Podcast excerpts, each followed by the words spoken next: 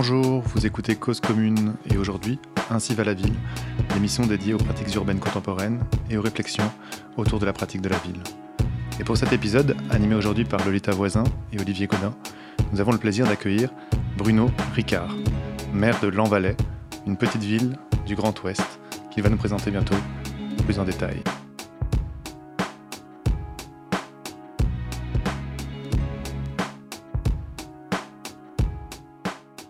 Il reste la campagne. Face aux métropoles, aux grandes villes des nouvelles régions, il reste la campagne. Villes moyennes et petites villes se succèdent le long des autoroutes et des voies ferrées. Elles empruntent leur nom à une mythologie dépassée, nom de pays, de régions naturelles, d'anciennes provinces. Les a-t-on rêvées Nous disent-elles encore quelque chose? Plein Ouest, Alençon, Mayenne, Fougères, Dinan, L'Envalais. Chaque année, les bourgs s'étendent, accueillent, construisent. L'urbanisme quotidien se situe là encore plus qu'ailleurs, dans ce décor qui change si vite qu'on ne le voit pas. L'arbre est tombé, le champ est drainé, nivelé, viabilisé, loti. Demain, 30 familles s'installeront bientôt. Qui seront-ils, ces nouveaux habitants, venus d'autres contrées, d'autres campagnes, peut-être même venus de la métropole voisine? On entend parler de centres-bourgs, de nouvelles ruralités, d'urbanisme promotionnel, faut-il également parler d'écologie, d'agriculture, de petite enfance et d'âge avancé? Depuis les premières lois des années 80, la décentralisation fait son œuvre, tandis que s'accomplissent choix résidentiels et économies urbaines. Ici comme ailleurs, les villes, si petites soient-elles, se transforment. Et c'est auprès de celles et ceux qui restent vent debout, dans le millefeuille des territoires qui ne cessent d'impliquer de nouveaux acteurs, c'est auprès d'eux donc qu'il faudrait commencer à regarder, à ouvrir les yeux sur ces mécanismes, ces processus qui fabriquent l'espace de vie quotidien de bon nombre d'habitants. D'ailleurs, selon l'INSEE en 2017, les petites communes, faisant plus souvent partie des couronnes des pôles urbains, ont une croissance démographique supérieure à la tendance nationale, supérieure aux métropoles, selon un phénomène de périurbanisation qu'il faut apprendre à regarder de plus près, de l'intérieur, justement auprès de celles et ceux qui bientôt remettront leur mandat en jeu. Auprès d'électeurs qui, après six ans de projet municipal, auront peut-être grandi, vieilli, déménagé, changé. 15 et 22 mars 2020, il reste la campagne. Il est assez étrange que le sentiment de la nature se soit révélé à nous au moment même où elle est commencée une systématique destruction du paysage. Il n'est plus en France un hectare de terre où l'hydre de la civilisation des machines n'ait poussé l'une ou plusieurs de ses infinies ramifications. Les routes ouvrent chaque jour dans les campagnes des plaies béantes par où s'infiltre un virus auquel nous n'avons pas trouvé d'antidote.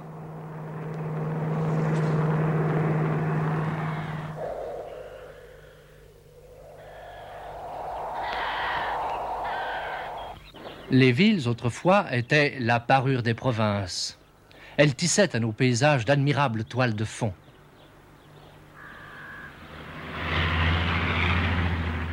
Leurs abords, qui faisaient leur gloire, sont devenus aujourd'hui leur honte.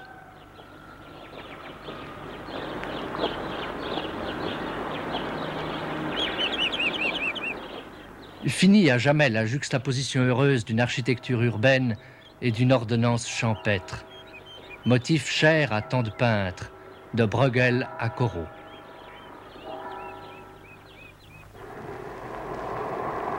Quittons ces campagnes sans grâce et sans grandeur. La tristesse qu'elles exhalent est désormais trop mesquine pour alimenter notre rêverie poétique. Bonjour euh, Lolita. Bonjour. Bonjour Bruno. Bonjour. Merci d'être euh, ici avec nous aujourd'hui.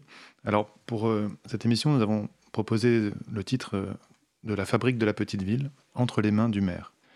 Dans l'extrait qu'on vient d'entendre, qui est un extrait d'un documentaire de Éric Romer, qui s'intitule Les métamorphoses du paysage, il est question justement d'une disparition d'harmonie ancienne entre le paysage de la campagne, le paysage champêtre, celui de la peinture, et les paysages des petites villes qui s'urbanisent peu à peu lors de l'ère industrielle. Alors, on va d'abord te demander de te présenter. Bruno, tu es maire d'une petite commune si tu es plus à l'ouest de là où nous sommes aujourd'hui. Est-ce que tu peux nous parler de ton rôle de maire et aussi peut-être des autres métiers que tu as exercés ou que tu exerces en même temps que celui de maire? Avec plaisir et je vous remercie pour votre invitation. Et puis je réagirai peut-être, si vous le permettez, sur le premier témoignage là. Euh, mais déjà, on va situer l'Envalais. Donc l'Envalais, c'est une commune de 4200 habitants aujourd'hui qui jouxte Dinan. Donc Dinan a euh, environ 15 000 habitants. On est entre Rennes et Saint-Malo, donc à la limite entre Côte d'Armor et Ille-et-Vilaine. L'Envalais Dinan sont dans les Côtes d'Armor. Et puis on est le lot de la, Rance, fleuve que vous connaissez, puisque c'est le fleuve côtier donc, qui coule vers le nord et, termine, si on peut dire, à l'usine marémotrice de, de Saint-Malo. Et donc c'est une commune qui en effet euh, euh, a, des aspects urbains par ses centres-bourgs. Il y a plusieurs bourgs, on y reviendra. Puis elle, touche vraiment Dinan. Et en même temps, il y a tout un plateau rural, il y a des exploitations agricoles assez, assez étendues. Et puis il y a ces, berges de Rance sur plus de 8 km qui, donnent aussi une, une identité assez forte dans le paysage. C'est justement la réaction que je voulais avoir là en prélude, c'est de dire qu'on a peut-être la chance par rapport au premier témoignage qu'on a écouté à l'instant, enfin à l'extrait qu'on a écouté à l'instant plutôt, d'être en Bretagne, euh, dans cette partie-là en tout cas, sur un paysage assez vallonné, assez bocagé, euh, qui est très riche et dans lequel on a encore la chance justement d'avoir une, une, relative harmonie entre des, des, des, bourgs un petit peu anciens et puis ces paysages de campagne. Mais il y a eu aussi, comme partout, euh, des urbanisations parfois un petit, peu, un petit peu maladroites, on va dire. Et toi, tu es maire donc de cette commune depuis combien de temps? Alors, je suis maire depuis 2014. Donc au sein d'une équipe euh, dans laquelle on était à une, une collègue près, mais on était tous nouveaux élus. Donc c'est vraiment une nouveauté pour tout le monde, à laquelle on s'était assez bien préparé, me semble-t-il. Et puis en, dehors de cela, je continue à avoir une activité d'enseignant euh, à l'école du paysage de, Blois, à l'école spéciale d'architecture de Paris aussi un petit peu. Et j'ai en revanche arrêté toute une activité de bureau d'études que j'avais auparavant et qui m'avait avait à voir aussi avec la ville, hein, via l'hydrologie urbaine euh, notamment. Et puis, euh, l'histoire ensuite a fait que euh, j'ai eu aussi d'autres, j'ai d'autres mandats qui courent. C'est-à-dire, je suis vice-président de Dinan Agglomération. Dinan Agglomération étant l'établissement public de coopération intercommunale dans lequel se trouve euh, l'Envalais. Donc 100 000 habitants, très rural, 64 communes. Hein. voilà à peu près le, contexte. On, reviendra justement sur cette, sur cette agglomération, à la fois dans sa forme et dans son organisation politique. Euh, est-ce que tu peux nous aider à, comprendre comment cette euh, commune, comment l'évolution historique de cette euh, commune jusqu'à aujourd'hui? Alors, elle, ressemble sans doute à pas mal d'autres du, point de vue de la résidentialisation. Enfin, l'Envalais, en tout cas, d'abord comporte trois bourgs, puisque c'était à l'origine trois communes distinctes, l'Envalais, Saint-Solin, Tressin qui ont fusionné à partir des années 70 et pleinement fusionné depuis 2014. Et donc on retrouve bien cette organisation en trois bourgs, celui de l'Envalais étant le plus gros, et puis deux autres un peu plus petits, mais qui étaient déjà, les trois étaient de taille comparable euh, à l'époque napoléonienne, voire un des trois, Saint-Solin, était même peut-être plus gros. Puis bon, l'histoire a fait que la partie euh, euh, l'Envalais, qui touche vraiment Dinan, avait plus d'atouts par son positionnement sans doute pour se développer. C'est là que les lotissements euh, se sont multipliés à partir de l'après-guerre. Si si on regarde l'histoire euh, récente, alors selon des schémas qu'on a connus un petit peu partout, c'est-à-dire euh, la, construction de la ville par l'étalement par l'étalement urbain. et la construction de lotissements. Donc on a depuis la fin des années 50, des années 60, une série de lotissements qui ont commencé à, prendre place, d'abord près du, du, vieux bourg, avec ses longères de vieilles pierres qui sont toujours là, et puis, euh, et puis les, lotissements qui se sont un petit peu enroulés autour, et, notamment en allant vers le sud. Et donc, si on regarde la carte de l'emprise urbaine, la tâche urbaine, effectivement, ça s'est étalé, euh, c'est assez flagrant, comme, comme partout. Donc ça, c'était, le, euh, je dirais, l'évolution tout à fait classique des postes, puis des PLU. Est-ce qu'on peut dire ce que c'est qu'un poste et un PLU, et peut-être le dater approximativement? Alors, les, les postes sont les plans étaient les plans d'occupation des sols, créés par la loi de 67 et auxquels ont succédé les plans locaux d'urbanisme, les PLU, qui est un outil qui est, dans l'affiliation, dans l'héritage des postes, on pourrait dire. Hein. Et, l'un comme l'autre euh, marquait sur le papier, entérinait sur le papier les secteurs dans lesquels on, allait pouvoir, euh, dans les 3, 5, 10 prochaines années, on allait pouvoir urbaniser et construire des lotissements ou, ou des zones d'activité, etc. Donc ça entériné sur le papier effectivement les zones urbanisables. Mais j'allais dire sans compter. C'est-à-dire qu'on était euh, effectivement enfin, sans limite d'une certaine manière. C'est-à-dire on pouvait toujours dire, et, les choses se construisaient beaucoup euh, en fonction de la, propriété foncière et quelquefois en fonction de, je dirais, de, connaissances locales. On dirait est-ce qu'on urbanise plutôt là ou là? Euh, il, n'y avait pas que des, considérations de logique urbaine. Voilà, il y avait la terre qui était là et on n'avait pas la peur de l'étalement. Mais l'étalement, il s'est fait quand même. Et c'est vrai qu'on est, depuis la loi Allure de 2014, on est clairement dans une bifurcation par rapport à ça, un virage. C'est-à-dire que la ville va continuer à se construire, mais elle va, elle est destinée à moins s'étaler, euh, je pense, pour, euh, pour son propre bonheur.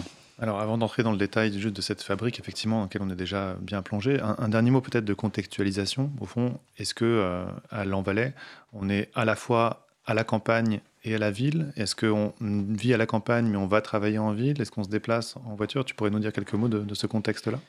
Oui, alors l'Envalais, c'est 14 km et en fin de compte, on a euh, une partie qui est, parce qu'elle jouxte vraiment directement Dinan, alors même si entre Dinan et l'Envalais, on a la vallée de la Rance une espèce d'énorme écrin euh, paysager naturel euh, en, cœur de ville. Hein, si, on, considère que le, bassin urbain, euh, bah, effectivement, c'est joint en quelque sorte Dinan et l'Envalais. Et, puis en dehors de ça, quand on, va un petit peu plus à l'est par rapport à la rive droite de la Rance, on est toujours à l'Envalais, mais on est un petit peu sur le plateau, à 50-60 mètres au-dessus du, fleuve. Et là, effectivement, c'est très agricole, très rural, et cette campagne bocagère que je décrivais. Euh, il y a cinq, cinq, exploitations agricoles actives sur la, commune. Et effectivement, donc on change, de, décor. On arrive dans une, commune où l'habitat euh, se regroupe sur les bourgs que j'ai cités tout à l'heure. Tressin, Saint-Solin, qui sont vraiment des gros bourgs. Il y en a un troisième aussi, Saint-Pia. Et puis il y a aussi de l'habitat un peu plus euh, dispersé sur le, plateau, quelques noyaux d'habitat un petit peu plus isolés. Quelles sont les relations historiques entre, entre la ville et, sa campagne? De quoi les, habitants vivaient, les agriculteurs Alors, on parlait effectivement, parce qu'on parlait tout à l'heure, aujourd'hui, c'est vrai que. Alors, je reprends par, aujourd'hui, parce que la, la, question d'Olivier, c'était où, comment vivent les habitants, où vont-ils aujourd'hui? Donc, on voit bien effectivement la partie agricole, même si elle reste la plus prégnante, la plus présente dans le, dans le, dans le paysage, ne concerne que quelques exploitants. Donc, très, très peu de monde en termes d'emploi et de, de revenus. Et donc aujourd'hui, les personnes qui habitent euh, vont pour certaines euh, travailler sur l'aire urbaine de Dinan ou l'aire urbaine de Dinan au sens un petit peu large, hein, euh, alors qui est, une, une ville qui est assez peu industrielle, qui est plutôt tertiaire, mais il y a quand même un petit peu d'industrie, services, commerce, etc. Et puis d'autres, bien sûr, vont aller travailler à Saint-Malo peut-être, voire à, Rennes, qui est à une demi-heure de voiture. Donc on a déjà effectivement, on, se sent être euh, dans une espèce de troisième ou quatrième couronne euh, rennaise, d'une certaine façon, par rapport en tout cas à euh, la manière de connecter bassin de vie, bassin d'emploi. On est, sur la partie bassin d'emploi, on est déjà dans une, dans une couronne éloignée rennaise. Pour cette manière d'habiter, dont on parle beaucoup depuis des années, bien sûr, mais par rapport à certaines contradictions dans lesquelles elle est prise, lorsqu'on se déplace, on prend forcément sa voiture individuelle, on peut avoir une, deux voitures par foyer, ou est-ce qu'il existe des alternatives dans la vie quotidienne pour ce mode de vie entre campagne et ville finalement par rapport à d'autres endroits, d'autres secteurs, que ce soit en Bretagne, en centre-Bretagne peut-être à certains égards ou ailleurs dans le pays, euh, on n'est pas les plus démunis. L'Envalais est connecté à Rennes par un bus, grande ligne. L'Envalais est également connecté à Saint-Malo par une autre ligne. Autrement, et, ces bus-là sont utilisés. On le voit, on le voit le matin si on prend le bus tôt, il y a beaucoup d'habitants qui prennent, qui vont à Rennes ou, ou Saint-Malo par le bus. Euh, on a euh, une ligne de train qui est la ligne Saint-Brieuc-Dol de Bretagne, enfin qui permet de connecter Dinan, disons, à, Saint-Malo et à Rennes aussi. C'est un petit peu plus long en temps de parcours. Le train tend à être peut-être moins utilisé que le bus, mais ça peut s'inverser. Il y a en tout cas des projets de rénovation de la ligne ferroviaire également. Et puis plus localement, euh, il y a de manière très récente, depuis moins d'un an, un bus euh, urbain, le bus urbain de Dinan, on va dire, qui est sorti de ses limites administratives et qui irrigue maintenant ou draine euh, les, trois communes qui sont autour, dont, dont qui est aussi, par rapport à la question de la mobilité, qui est aussi très, très précieux. Ceci étant, il y a évidemment beaucoup de monde en voiture sur la 4 voies Rennes-Saint-Malo.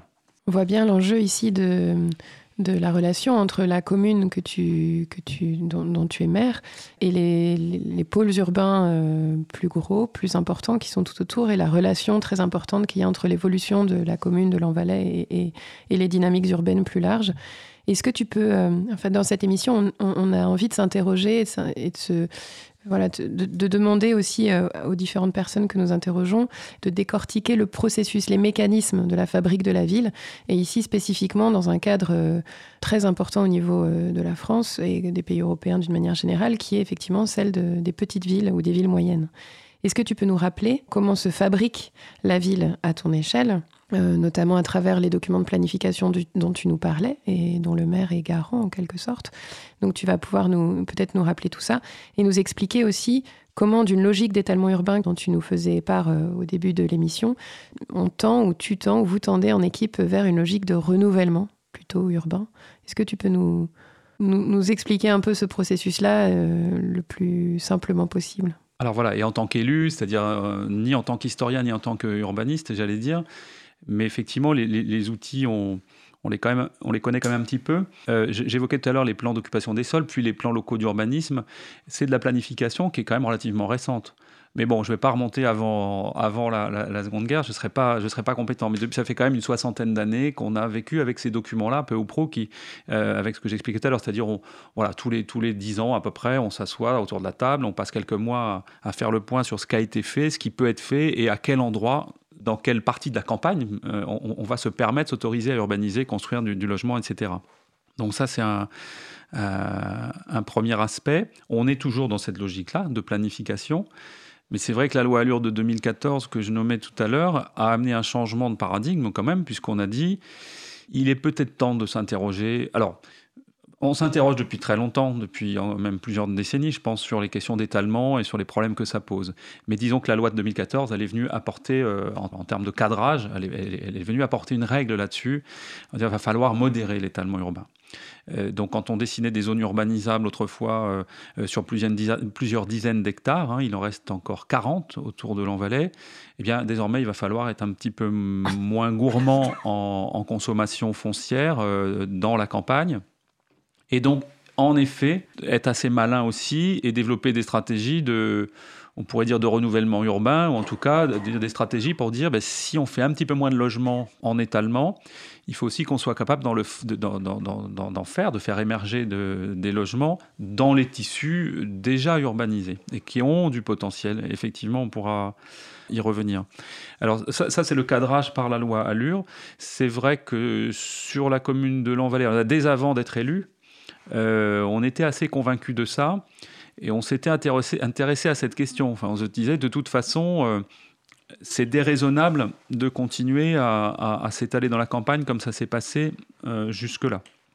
Et à titre d'exemple, lorsqu'on est arrivé, lorsqu'on a été élu assez vite, on a décidé de mettre fin à une, procédure de ZAC qui s'était préparée et qui envisageait plus de 400 logements dans la campagne sur le plateau, donc en s'éloignant encore un petit peu plus de la Rance et du centre de l'Envalais.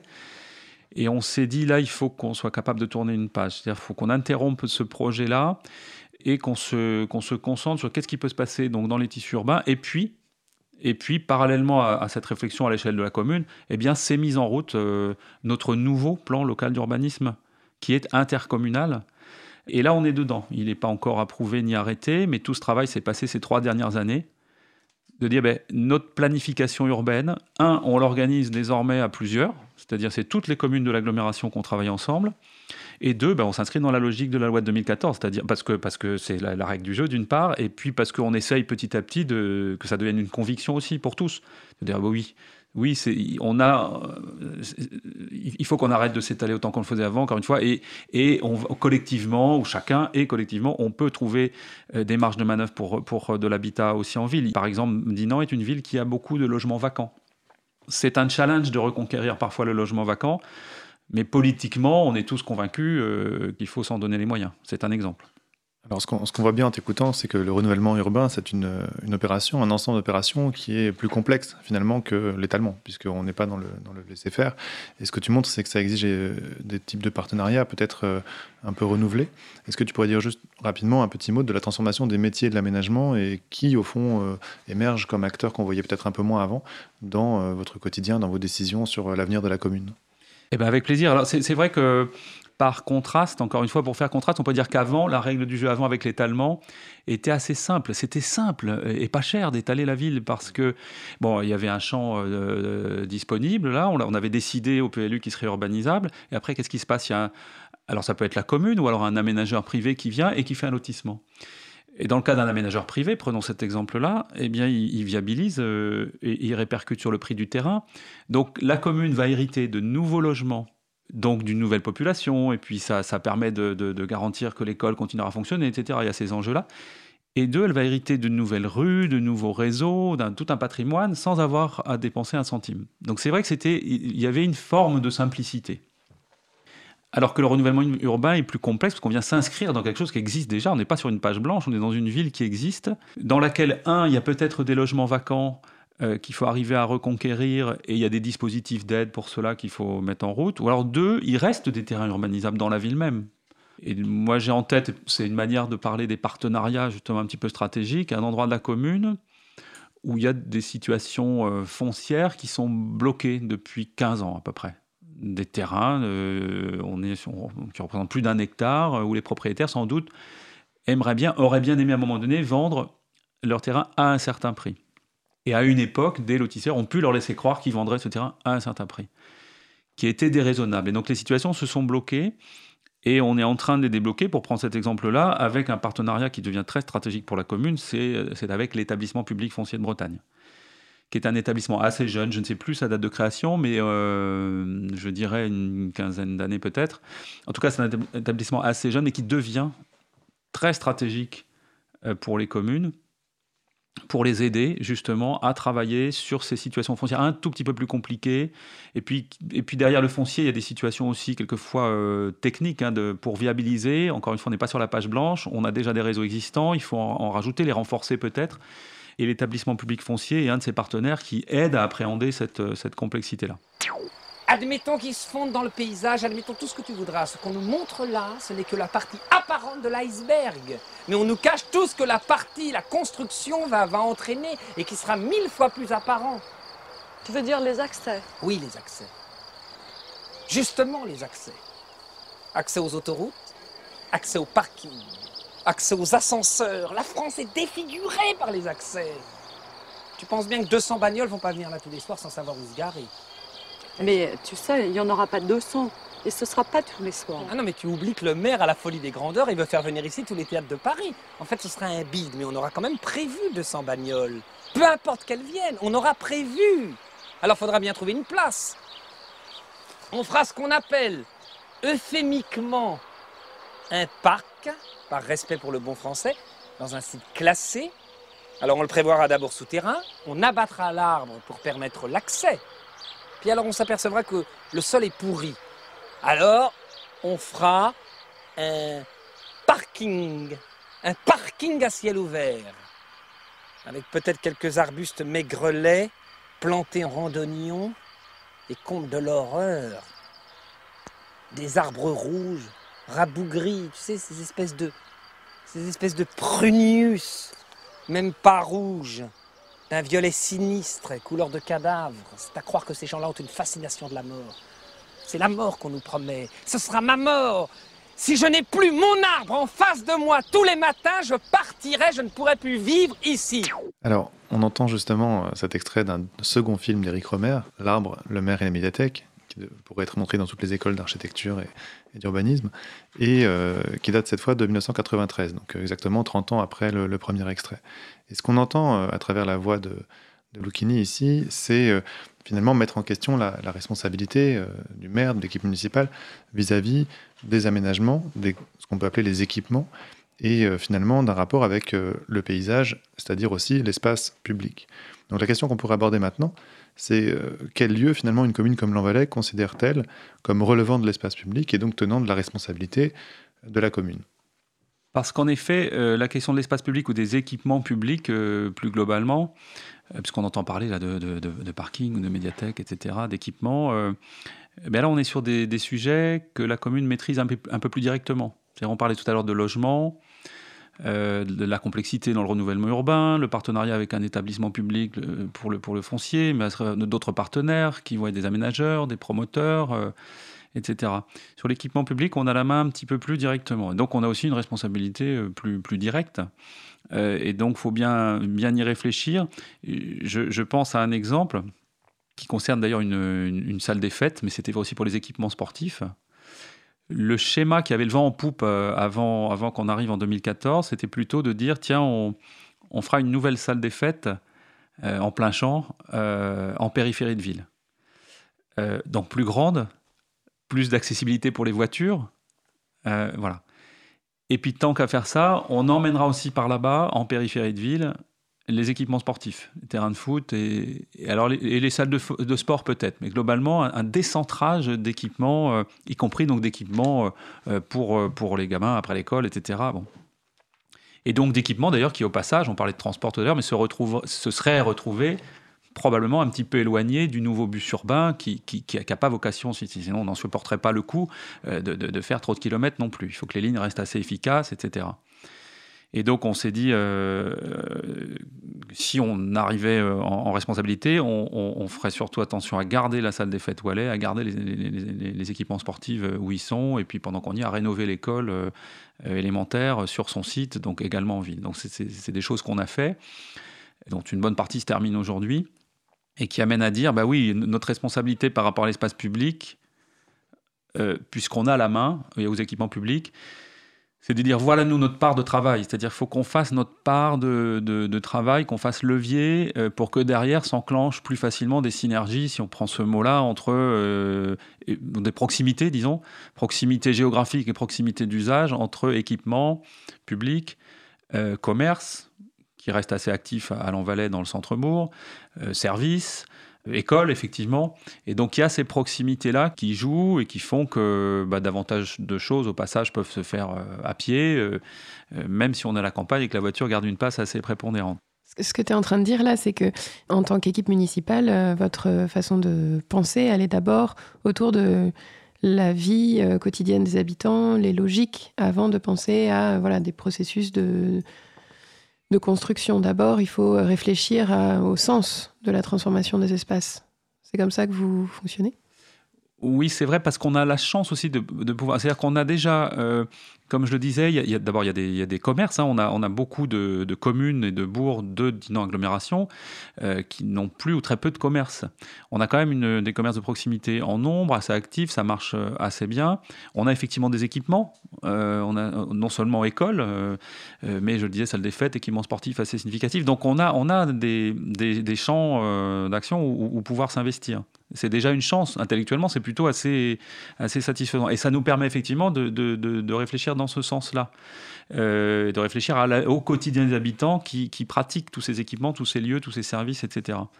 Et donc de rechercher par la position des choses, par les itinéraires qui vont, qui vont créer des, des traits d'union entre, euh, quand voilà, des, des, des, chemins, des euh, pistes cyclables ou autres, qui vont faciliter aussi le, le, déplacement entre ces équipements-là. Effectivement, c'est, on, on, réfléchit dans ce sens-là.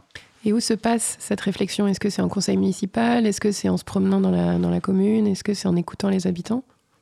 Alors, en conseil municipal, moins que euh, en commission, parce que euh, les élus euh, ont, deux, ont, deux, formes, je dirais, de, de réunions à caractère officiel. Donc, il y a le conseil municipal qui, débat de fait et quand il des décisions. Et puis, il y a des commissions où des élus, par thème, hein, commission urbanisme, commission enfance, jeunesse, etc. Donc, les élus se réunissent et, prépare euh, les dossiers. Et puis il y a d'autres choses qui se passent. D'abord, il y a d'autres partenaires. On parlait des partenaires stratégiques, là on en retrouve d'autres, c'est-à-dire sur des équipements publics, à un moment donné, on aura besoin d'un architecte ou d'une équipe d'études pour euh, dérouler euh, une réflexion puis une maîtrise d'œuvre sur un, sur un dossier.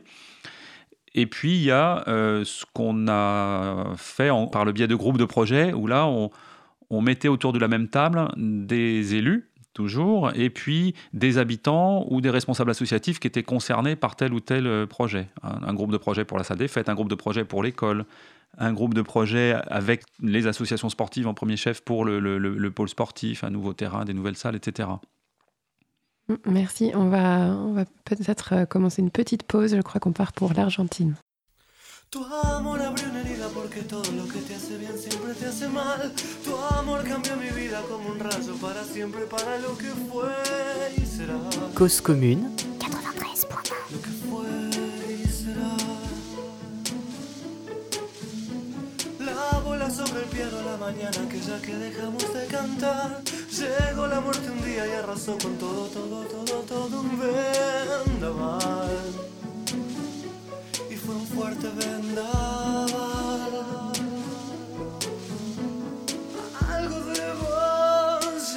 Hasta mí, cae la lluvia sobre París, pero me escapé hacia otra ciudad.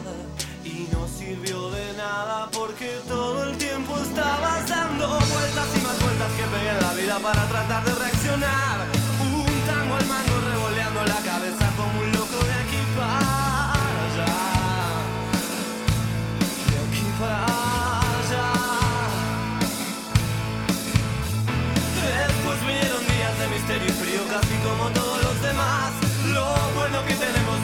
brillante, es una luz que no dejaré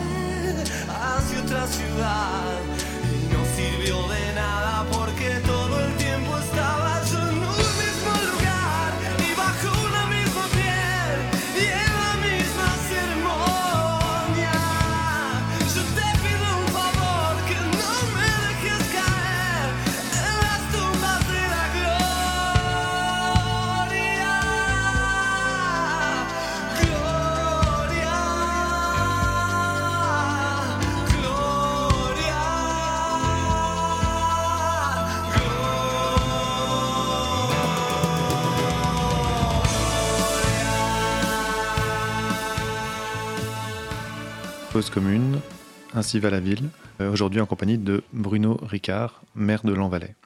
Alors Bruno, c'était l'un de tes choix musicaux, est-ce que tu peux nous en dire un, petit mot rapide? Pourquoi ce choix? Bon, parce que j'aime bien, mais c'est euh, donc une vieille chanson de Fito Paez, argentin, Tumbas de la Gloria, ça doit dater de, de 1994 ou 95 à peu près.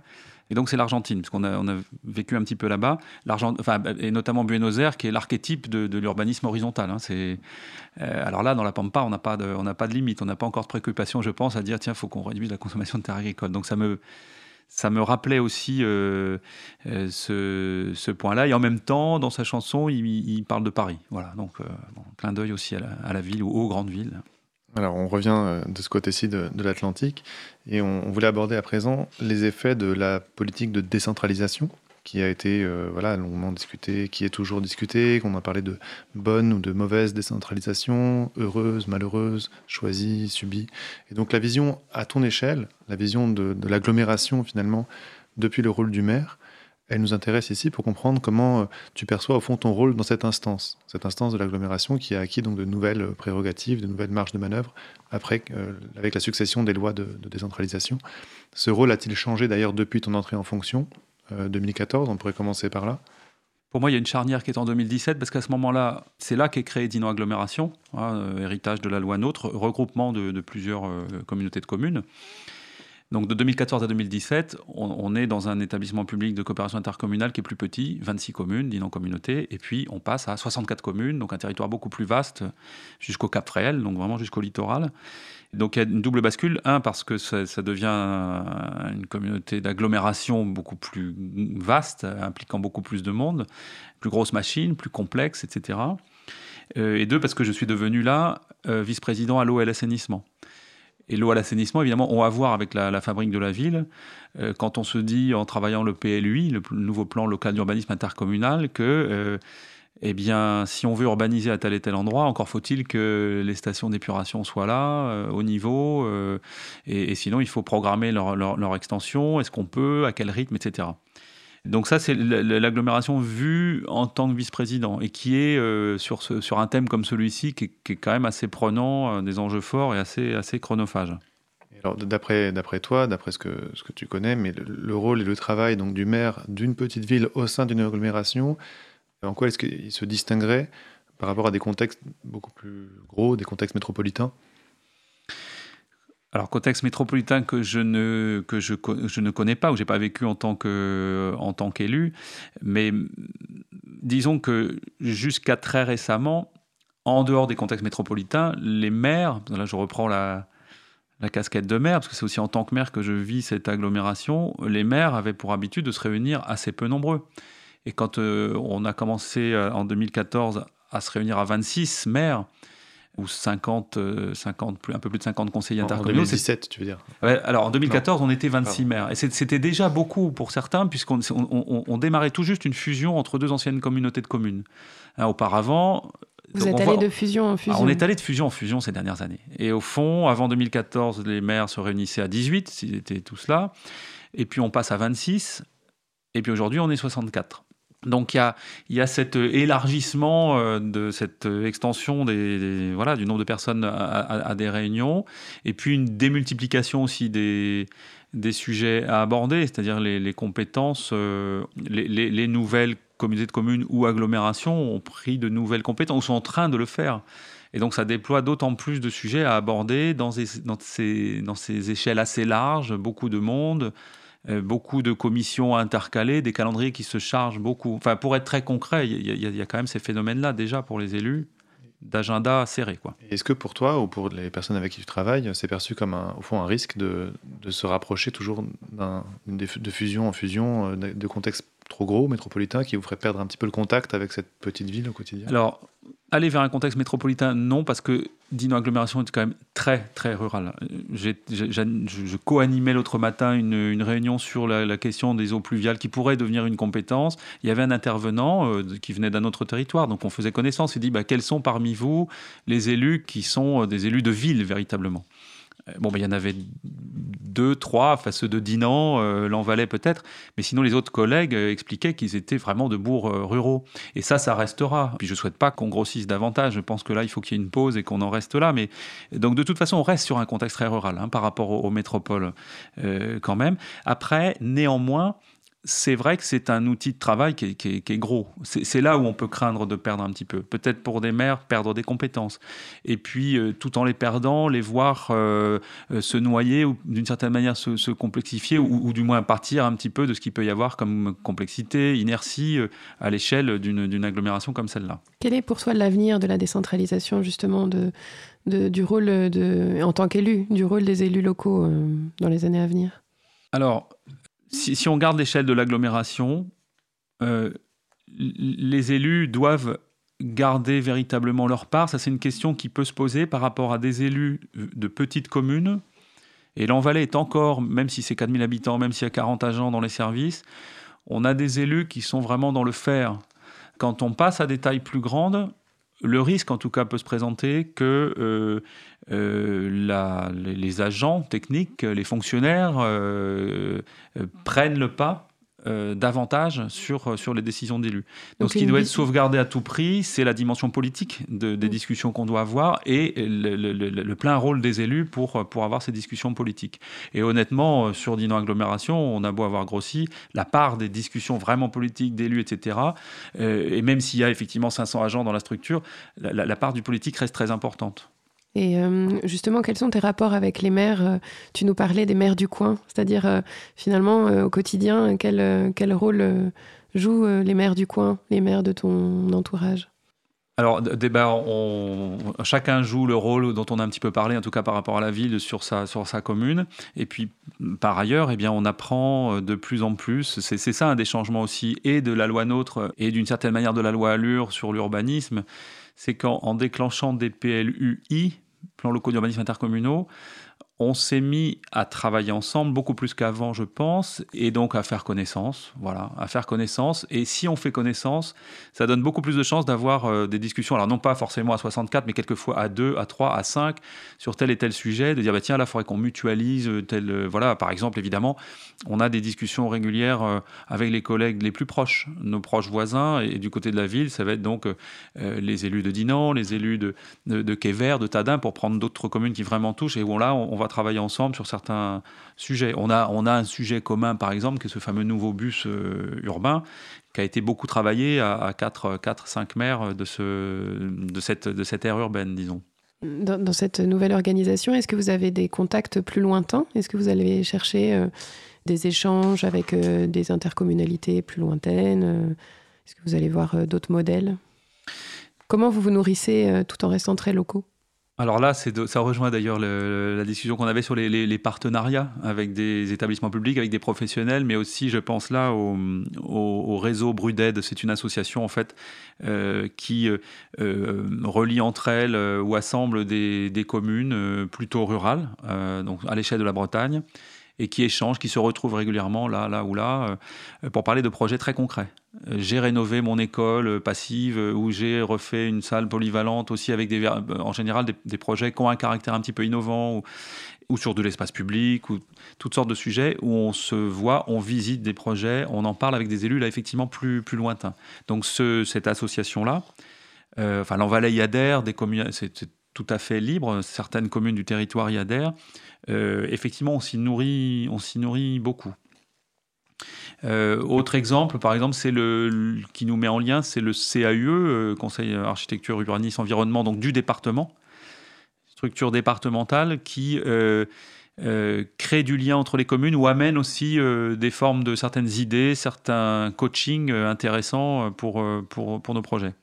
Alors, selon toi, quels sont les, risques principaux pour finir donc sur cette euh, politique de décentralisation qui continue d'avancer, concernant l'urbanisme, hein, la fabrication de euh, l'urbanisme des petites communes? Est-ce que les moyens d'agir sont plutôt améliorés jusqu'ici, mais avec les réformes en cours et celles à venir, euh, est-ce qu'on peut dire qu'il y a une sorte de désengagement de l'État sur ces sujets-là, comme on l'entend sur de très nombreux sujets en ce moment? Est-ce que tu as un, un point de vue là-dessus? Alors, oui, c'est vrai qu'il y a un désengagement de l'État, parce qu'autrefois, les petites communes avaient l'habitude très vite d'avoir recours euh, gratuitement au service de l'État, à la DDE, à la DDA du secteur. Euh, pour, là, là, les, partenaires stratégiques étaient là, étaient beaucoup au niveau de l'État. Et puis c'est vrai que ça, ça s'est effacé. Euh, donc l'État s'est désengagé et en même temps, il a appelé aux territoires locaux à dire mais faites votre vie, prenez vos responsabilités. Euh, donc il a pris du recul. Alors dans certains aspects, c'est clair, c'est du désengagement qui est un petit peu difficile à, vivre ou à reprendre derrière. Euh, et puis dans d'autres cas, ça permet encore une fois des dynamiques locales, euh, peut-être encore plus qu'auparavant ou sur des territoires un petit peu plus, un petit peu plus larges. Alors d'un côté, on peut se dire, bah, les, les, comment dire, les communautés d'agglomération grossissent, sont grossies, il ne faut pas aller trop loin. Et je pense que dans les côtes d'Armor en particulier, on est déjà allé très loin. Les, nouvelles agglomérations sont très étendues. Donc j'ose espérer qu'on va marquer une pause. Peut-être ça pourrait à un moment donné euh, euh, atténuer le, le, rôle ou la vocation du département. Hein. Ça pourra revenir, je pense, dans la discussion. Et euh, autrement, un exemple qui me vient là sur la, taille d'une agglomération qui nous semble parfois un petit peu, voilà, un petit peu complexe, un petit peu grande, avec des décisions pas simples. Ben, c'est qu'elle a, pu concrétiser le bus urbain dont je parlais tout à l'heure. Ça paraît anodin, mais précédemment, on a pendant 50 ans tourné un peu autour du sujet sans jamais rien concrétiser. L'agglomération, grâce à sa taille, grâce à ses moyens aussi, ses mises en commun, a pu dire bon là on franchit le pas et puis on va aller même un peu plus loin euh, prochainement, etc. On va marquer encore une courte pause pour se tourner ensuite vers euh, l'avenir et les, les, années à venir. Je crois qu'on se tourne vers une musique bretonne. C'est Éric Marchand que tu as choisi.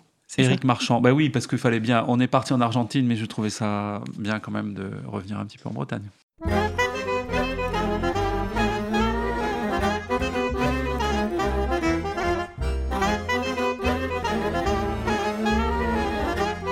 Cause commune.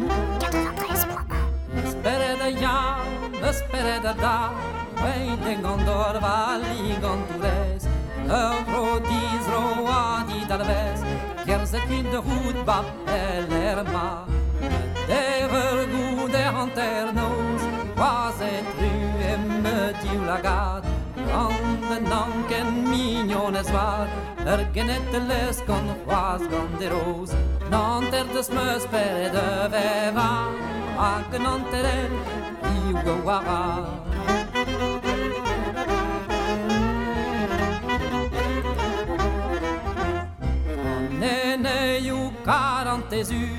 Er spere jo ken buezek Lazet wasket ageje Esperet een jabrom aan de juus Loes plan me deu lager glas Hugo en down na de fasti Pero angles aguaresi Zerus plan me di lagat was Een anter de smus per de veva. Ak een anter el Ivo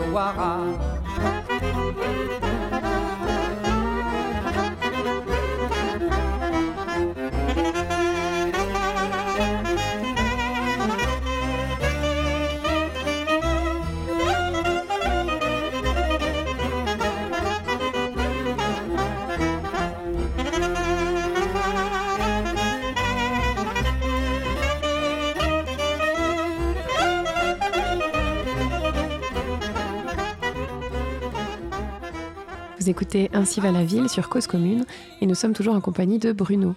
Avec toi, nous avons exploré euh, le passé d'une petite euh, commune de, de laquelle tu es maire, le présent avec tous les projets que vous avez lancés pendant le mandat, et puis on ne peut pas s'empêcher évidemment de se questionner sur l'avenir, en quoi euh, le maire d'une petite ville avec son équipe peut se projeter sur un temps plus long que celui du mandat qui, on le rappelle, dure six ans? Voilà, l'avenir, déjà, c'est les petits. Si je dis ça, c'est que euh, je réfléchissais pendant la pause à ce qu'on se, disait sur l'agglomération, grossissance, etc. J'ai parlé du bus. Mais c'est vrai que l'agglomération a aussi une responsabilité pour certains équipements, et notamment la petite enfance, et que donc elle va aussi avoir son, son rôle de levier. Et qu'elle va effectivement créer une, une- un nouveau, euh, une nouvelle crèche, un- une maison de l'enfance multi-accueil, euh, euh, là, d'ici deux ans, à l'Envalais et sur un terrain dans la même logique que ce qu'on dit depuis le début de l'émission, c'est sur- un terrain très central, qui est effectivement bien placé pour cela. Ça, ça a été un des projets Ça- majeurs de votre, de votre mandat. C'est un des acquis euh, de- depuis 2017. C'est-à-dire qu'auparavant, il était clair que le territoire manquait de structures d'accueil petite enfance, mais il y avait une espèce de flou sur euh, quel serait l'endroit pertinent. Il nous semblait que c'était l'Envalais, mais ça ne s'est confirmé qu'après 2017 avec, avec les nouvelles euh, équipes. Et donc ça, effectivement, pour l'avenir, c'est un apport euh, très intéressant parce qu'on a, on a beaucoup d'assistantes maternelles, il y a différents modes de, de garde d'enfants, mais celle-ci fait partie, doit, doit, doit pouvoir s'offrir aux, aux familles, aux parents, et ça sera, ça sera le cas. Euh, maintenant, effectivement, l'avenir, c'est aussi se, projeter dans certaines idées ou, essayer d'aller un peu plus loin que de regarder la, fin d'un mandat. Euh, le fait d'en vivre un donne, forcément des idées qu'on n'a pas le temps de concrétiser, donc ça, on n'en manque pas. Euh, où il y a des suites à apporter. Par exemple, par rapport à l'avenir de la fabrique de la ville, on a assez tôt dans le mandat euh, déployé une démarche BIMBI. BIMBI qui veut dire Build in my backyard et qui est au fond une manière... Construit dans mon jardin. Merci pour la traduction. oui. Euh, qui est une manière de stimuler euh, l'émergence de nouveaux logements dans, le, dans les tissus déjà urbanisés. Mais non pas par des Dans grosses opérations avec l'établissement public foncier, etc. Non, c'est exactement dans des parcelles privées et donc à l'initiative des propriétaires. Donc là, finalement, l'élu se retrouve juste à catalyser les choses, à les accompagner, mais l'initiateur, c'est le, propriétaire de ce terrain-là ou de ce logement-là et qui se dit mon jardin est grand, trop grand pour plus tard, et si j'envisageais une deuxième maison. On n'a pas inventé la poudre, hein, la division parcellaire, ça s'est fait de tout temps, mais on a essayé de l'accompagner, de dire euh, amenons même les gens au contact d'architectes rompus à cette réflexion-là pour dire voilà, on prend des dessins, on regarde, ma maison aujourd'hui elle est comme ça, et l'architecte euh, finalement aide à formaliser la réflexion, à la faire aboutir, à, à- Surtout sans passer par des standards euh, amenés par des promoteurs ou des grosses entreprises, mais en réfléchissant sur le lieu même. Ça, je pense, c'est fondamental. une réflexion très personnalisée Voilà. au lieu, à la personne. Aux besoins de la personne. Donc ça, c'est un exemple effectivement de voir l'évolution de la ville, alors par très petites touches, parce que c'est quelques logements chaque année qui se concrétisent de cette manière-là, mais c'est un apport euh, intéressant et qui se trouve du coup accompagné, encadré, etc. Mais ensuite, évidemment, si on réfléchit au temps long, on se dit quelle pourra être notre contribution à des formes de transition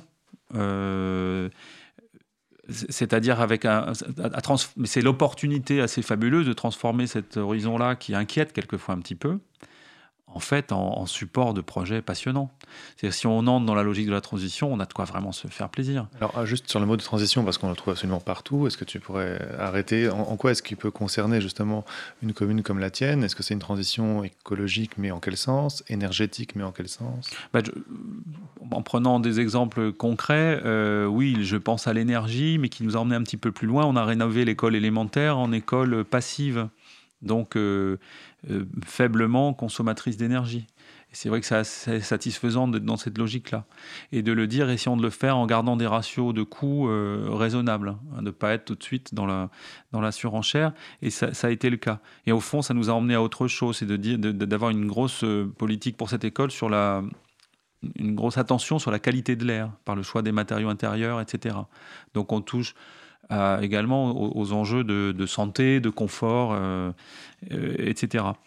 C'est vrai que derrière transition, je pense beaucoup à l'énergie, en disant c'est ça serait intéressant sur une commune comme la nôtre ou sur une agglomération, ça sera intéressant et ça se fera d'être capable de produire de l'énergie et donc non, seulement d'en consommer moins par la qualité des bâtiments qu'on construit, mais, mais aussi pourquoi pas d'en produire euh, des énergies moins, moins, moins dépendantes du fossile. Donc ça, c'est des pistes de travail à, développer. C'est aussi euh, réfléchir à, réfléchir néanmoins aux changements qui sont déjà à l'œuvre, c'est-à-dire euh, changement climatique. Euh, eh bien, ça donne envie de planter des arbres. Hein. Je fais un peu court, mais il y, a un peu ces notions-là quand même. ça donne envie aussi d'être attentif aux questions de ressources en eau. Euh, qui sont déjà sous tension dans notre territoire, euh, du côté de Saint-Malo, l'île-et-Vilaine encore plus, mais voilà, et, euh, dire comment on utilise l'eau et qu'est-ce qu'on peut faire pour être un petit peu plus malin, raisonnable par rapport à la consommation d'eau, par exemple. Alors, oui, ça pose des enjeux politiques en fait. C'est ça qui serait peut-être important de préciser parce que la, transition, elle va pas se faire toute seule. Elle se fera pas à l'échelle justement forcément de une seule, enfin, un seul secteur.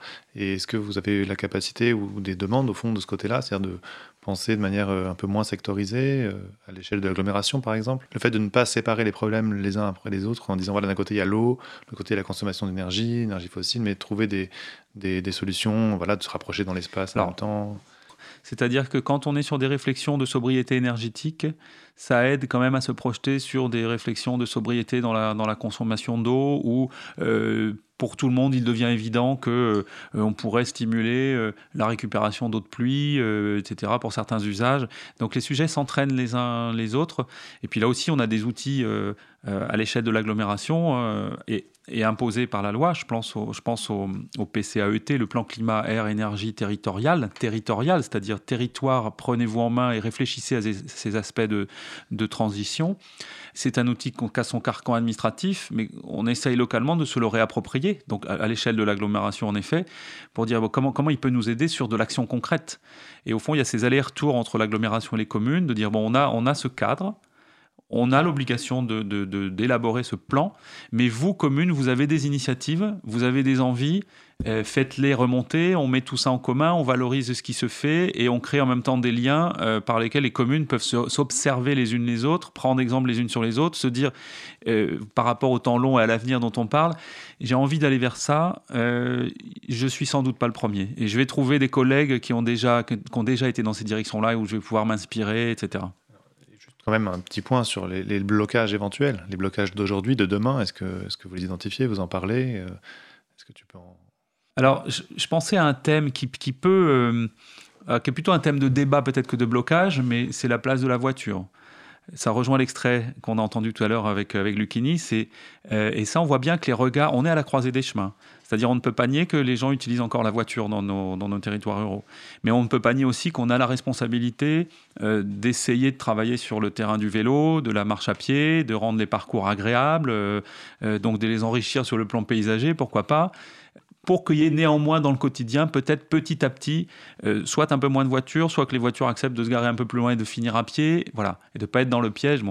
Mais ça, ça fait débat. Les regards, pour le coup, là, sont très. Euh, ça s'apprête à controverse, à discussion, euh, âpre, quelquefois.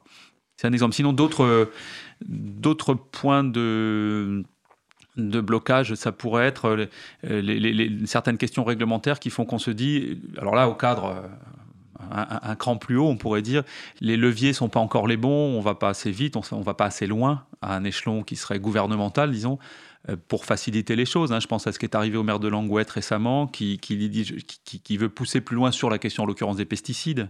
Et par rapport à un avenir lointain, on se dit, mais évidemment, évidemment que ça fait sens.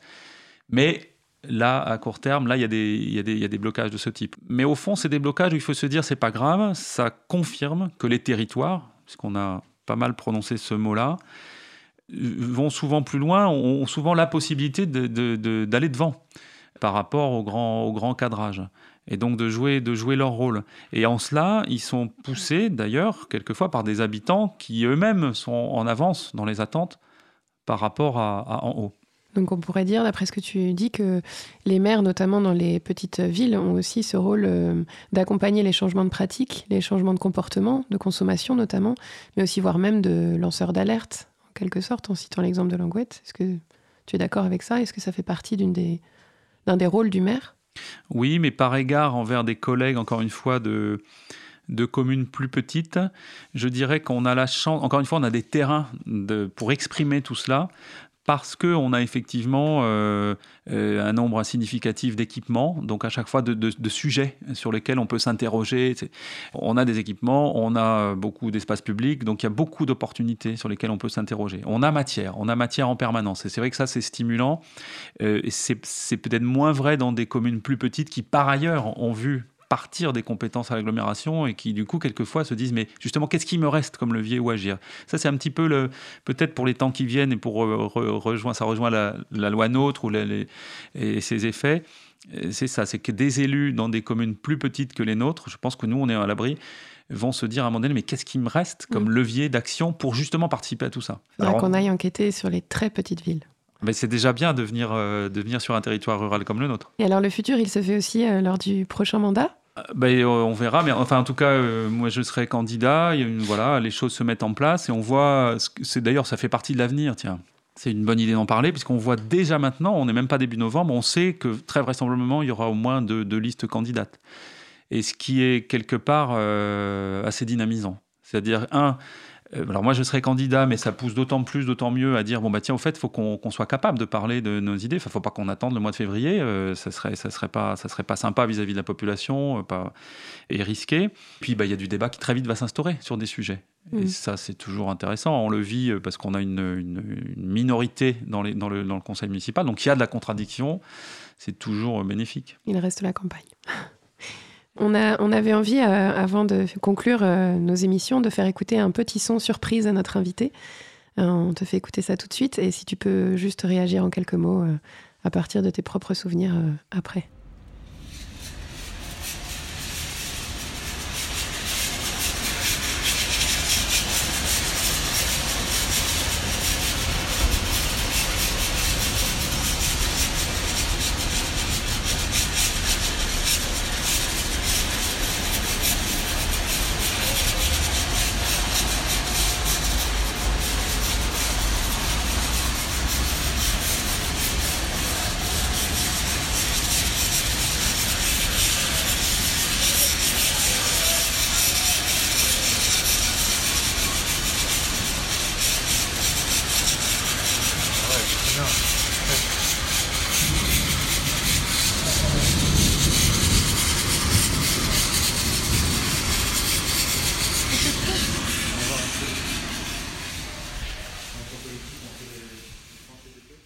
J'ai eu du mal à identifier, à caractériser ce son, mais euh, ces, bruits qu'on entend, ça m'a évoqué euh, d'abord des ambiances euh, métalliques, peut-être ferroviaires, etc. Puis petit à petit, je trouve que le son s'est rapproché de, la ville. On a entendu des voix. Mais donc en cours de route, le bruit m'a fait penser plutôt à des contextes industriels. Et, comme on a depuis quelques années une grande usine de fabrication de biscuits bretons sur la commune, euh, que j'ai visité il y a huit jours, il y a une, ambiance sonore pour les gens qui travaillent dans ces univers-là. Et je me suis dit, tiens, ça serait bien que les usines, nos usines, soient plus visibles parce qu'il s'y passe des choses assez, assez fascinantes. Mais après, effectivement, on se rapproche euh, euh, de la ville sonore. voilà, alors peut-être plus sonore que, que ne l'est le, le paisible Lanvalet. Euh, mais bon, peut-être vous avez des clés à me donner pour le décrypter? Je crois que c'était un jour de très grande pluie. Ah, c'était de la pluie. D'accord. C'est vrai que j'ai entendu à la fin le, le vent et le tonnerre. Donc le rapport aux éléments. Ouais. Merci beaucoup Bruno pour euh, ta visite et tout ce que tu nous as partagé. Merci aussi beaucoup pour ton engagement. Merci à Olivier pour cette émission. Et puis Et Bruno Et on se revoit très bientôt, pour- enfin on se réécoute très bientôt pour une prochaine émission. Au revoir et à bientôt. Grand merci à vous.